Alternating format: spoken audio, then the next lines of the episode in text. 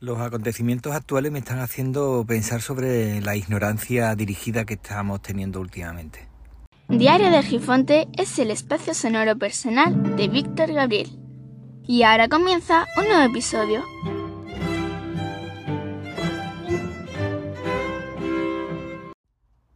¿Tiene importancia la ignorancia de un ignorante ignorado?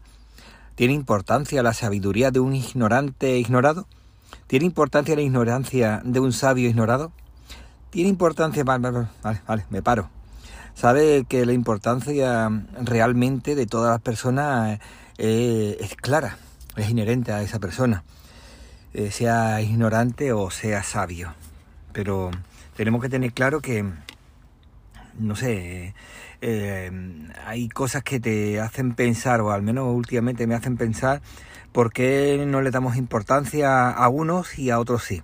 ¿Por qué nos importa, por ejemplo, los ciudadanos de Ucrania en la actualidad y no los de Guatemala en, el, en 1980, por ejemplo? ¿O por qué nos importaron los ciudadanos estadounidenses en 2001, pero no los españoles de 1936? ¿Sabías que en Yemen está la guerra desde 2015?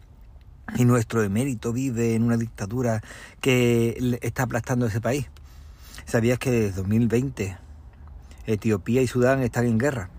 Y sin embargo los ignoramos. Eh, y así Afganistán desde el 1978, Birmania desde el 48, la, la guerra contra el narcotráfico en México está desde 2006, con más de 350.000 muertos la locura de Boko Haram en Nigeria, Camerún, Niger, Chad y un largo etcétera. Pero mm, puede que nos suene poco, la verdad. Al menos es la impresión que tengo. Quizás estoy yo confundido.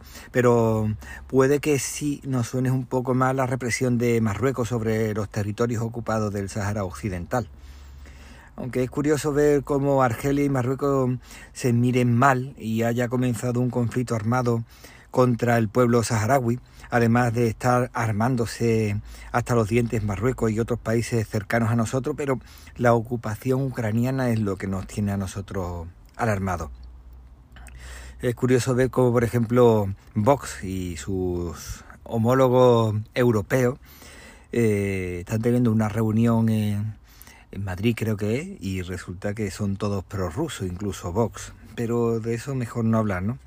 En fin y resulta que si se nos ponen delante malos enemigos, siempre son ficticios, son inexistentes y a lo largo de que se pone a, las personas las etiquetas de malo, normalmente suelen ser los mismos que la ponen, suelen ser los que van buscando nuestro propio mal.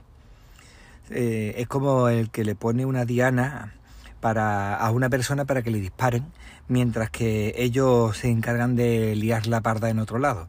Pero nadie les mira porque ya le han puesto a, ese objetivo que querían la diana y todo el mundo diciendo qué malo es este, mientras que tú haces lo que te da la gana.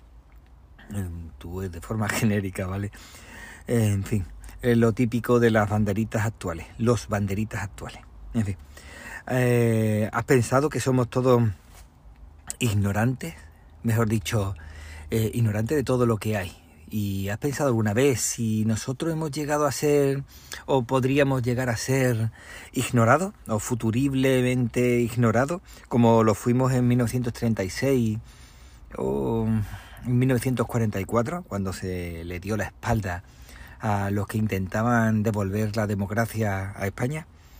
Necesitamos tener un poco más de empatía, me da la impresión y dejar de llevarnos tanto por las pasiones bajas que intentan los medios de incomunicación actual. Venga, un saludo.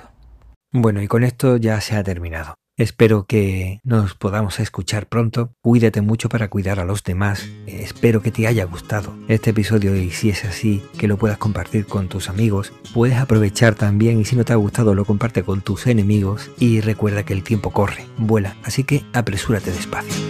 Hasta luego.